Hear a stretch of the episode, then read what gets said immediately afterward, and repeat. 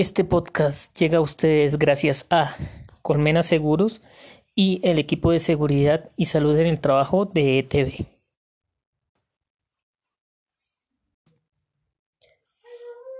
Este podcast llega a ustedes gracias a el equipo de seguridad y salud en el trabajo de ETV y Colmena Seguros. Este espacio llega a ustedes gracias a Colmena Seguros y el equipo de seguridad y salud en el trabajo de ETV. Este espacio llega a ustedes gracias al equipo de seguridad y salud en el trabajo de ETV y Colmena Seguros.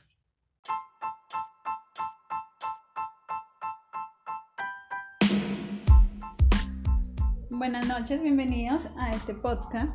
Les habla Joana Giraldo. El día de hoy hablaremos sobre el tráfico de fauna silvestre eh, como tal, el tráfico ilegal de fauna es una de las principales causas de la pérdida de biodiversidad, no solo en Colombia, sino en el mundo entero.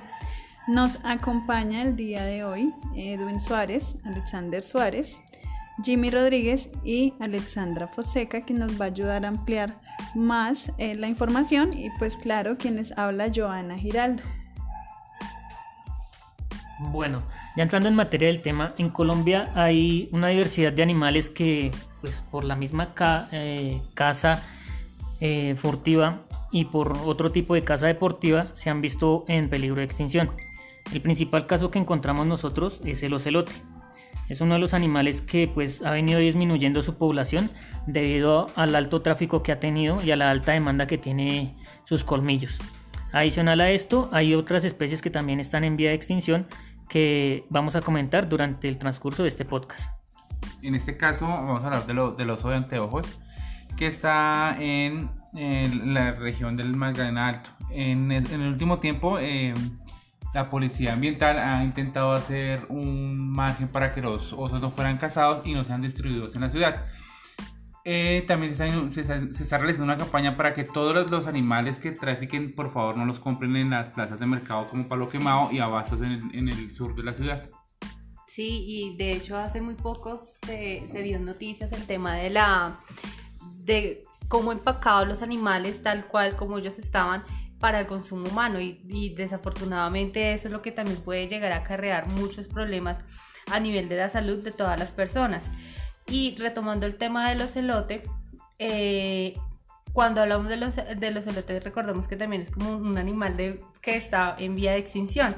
Entonces ahí vuelve juega el tema de eh, no tener esa posibilidad de, de, tener en cuenta esas, esas especies que se pueden estar perdiendo. Hace poco también estuve viendo el tema de la del tráfico de tarántulas dentro de una de las dentro de unas zapatillas las encontraron vivas y estaban en pequeños recipientes plásticos, entonces también puede llegar a afectar la fauna silvestre en diferentes modalidades y más ahorita en el COVID-19.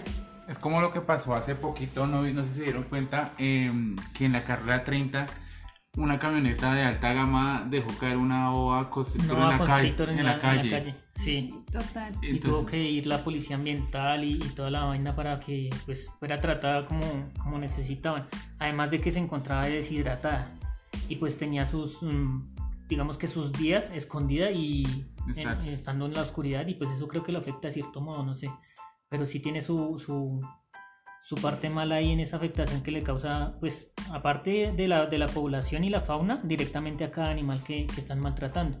Lo mismo que, pues, también en Francia, el caso de lo, de lo que decía Alex ahorita, los, mm, los animales que están empacando prácticamente el vacío con, el, con la piel y con todo su pelaje, pues, puesto, sin, sin siquiera arreglarlos, por decirlo así, para, para su venta y su, y su consumo. Pero, pues, digamos que ahí se viene como el caso del murciélago del COVID-19, que es algo que pues no es de, consumir a diario y no creo que sea como tan apto para el consumo humano.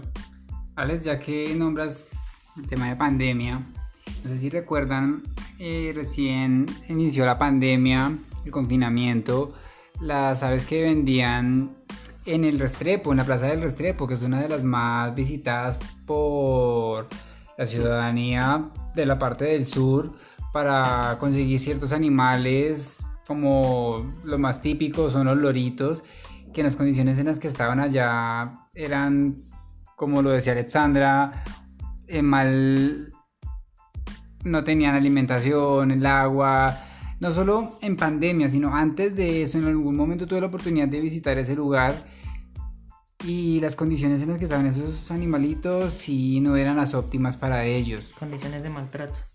De maltrato y, y pues están fuera de su hábitat. Son altamente perseguidos porque muchas personas les gusta tener su animalito que piensan que tenerlo en su casa está bien cuando el animalito no se siente bien, encerrado en una, en una jaula, que quisiera estar en su hábitat natural.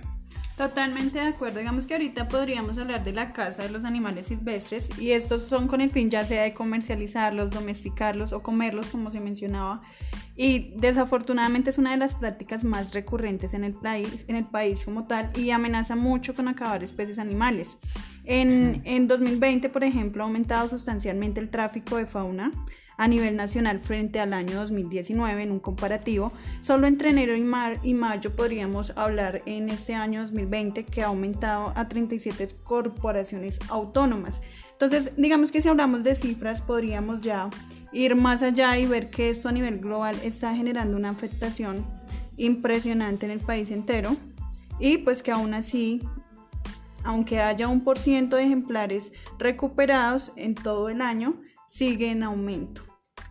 Hablando, retomando el tema que decía Jimmy, la policía Magdalena encontró 50 jaulas con diferentes especies de, pájaros que van a ser exportadas hacia Ecuador y Perú y, y llevadas acá a la Plaza de Palo Quemado y a la Plaza de Abastos. Entonces la policía del medio ambiente Magdalena hizo un operativo, estas son las noticias del día de ayer, 6 de noviembre, y pudieron, pudieron hallar el, el tema para poder, para poder, para no liberar, para liberar los animales.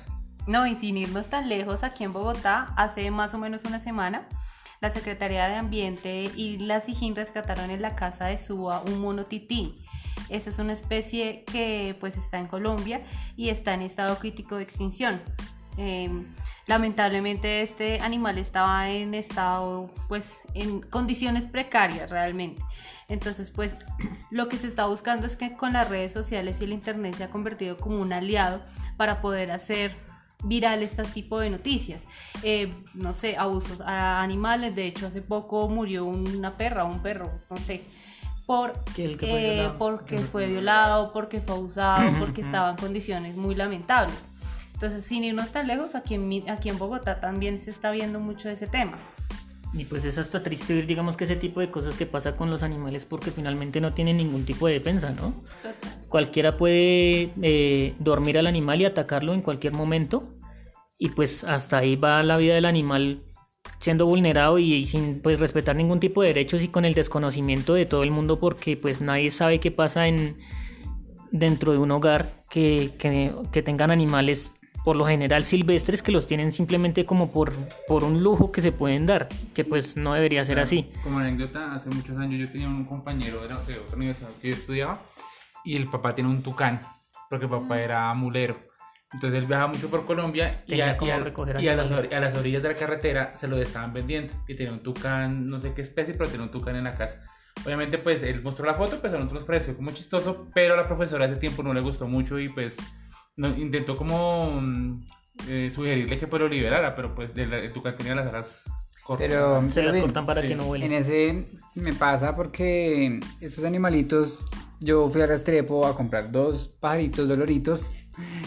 Queríamos tenerlos y no duramos mucho con ellos, queríamos liberarlos, pero considerando que este animal no se sabe si nació en una jaula o en qué momento fue sacado de su hábitat natural, a ser un animal, un animal silvestre.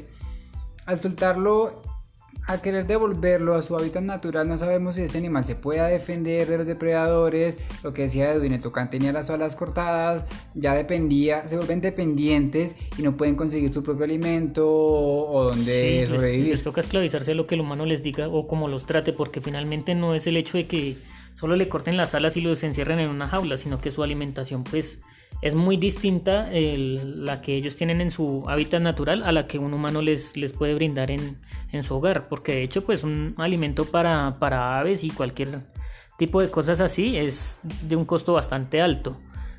Eh, adicional que pues en, en, Colombia, tristemente nosotros tenemos la, la costumbre de captar animales por, por captarlos, porque ni siquiera, sí, es un lujo, pues también... ¿Qué pasó con Pablo Escobar? ¿Qué van a hacer con todos esos, hipopótamos que están allá metidos? Exacto, y es una población que en Colombia no, pues no, no es de Colombia, no, necesita estar en Colombia.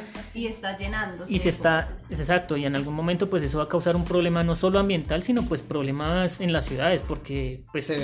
Exacto, creo que también hace un tiempo se escapó en Medellín uno de ellos, y pues tuvieron que, que buscarlo y darle captura. Y pues adicional a eso, pues el daño que le puede causar a un humano que se lleve por delante, no sé si se lo pueda comer, pero sí lo puede masticar por lo menos, y pues puede causar un daño bastante grave a la humanidad también, ¿no? Sí, sí, digamos que todo esto que se menciona ahí hay tema, hay tema para extender, hay tema para dialogar, hay tema para de una u otra eh, debatir, ¿no? Y pues desafortunadamente no solo los animales, digamos que no solo la consecuencia para el animal, sino para el medio ambiente, para nosotros los seres humanos es infinidad. Y pues de una u otra manera es triste como argumentar todas estas noticias, como saber que a diario son noticias del medio ambiente, de animales, de fauna silvestre, ilegal, entre otros. Sin embargo, pues este es nuestro podcast y pues queríamos compartirlo con ustedes. Espero les guste. Muchas gracias. Bueno, muchas gracias a todos por haber asistido. Eh, cada uno tiene un agradecimiento para dar. Eh, muchas gracias por la oportunidad de participar en este podcast. Realmente sí son temas que se pueden extender de una problemática social que se vive en relación con los animalitos que no tienen por qué estar en la ciudad fuera de su hábitat. Muchas gracias y hasta luego.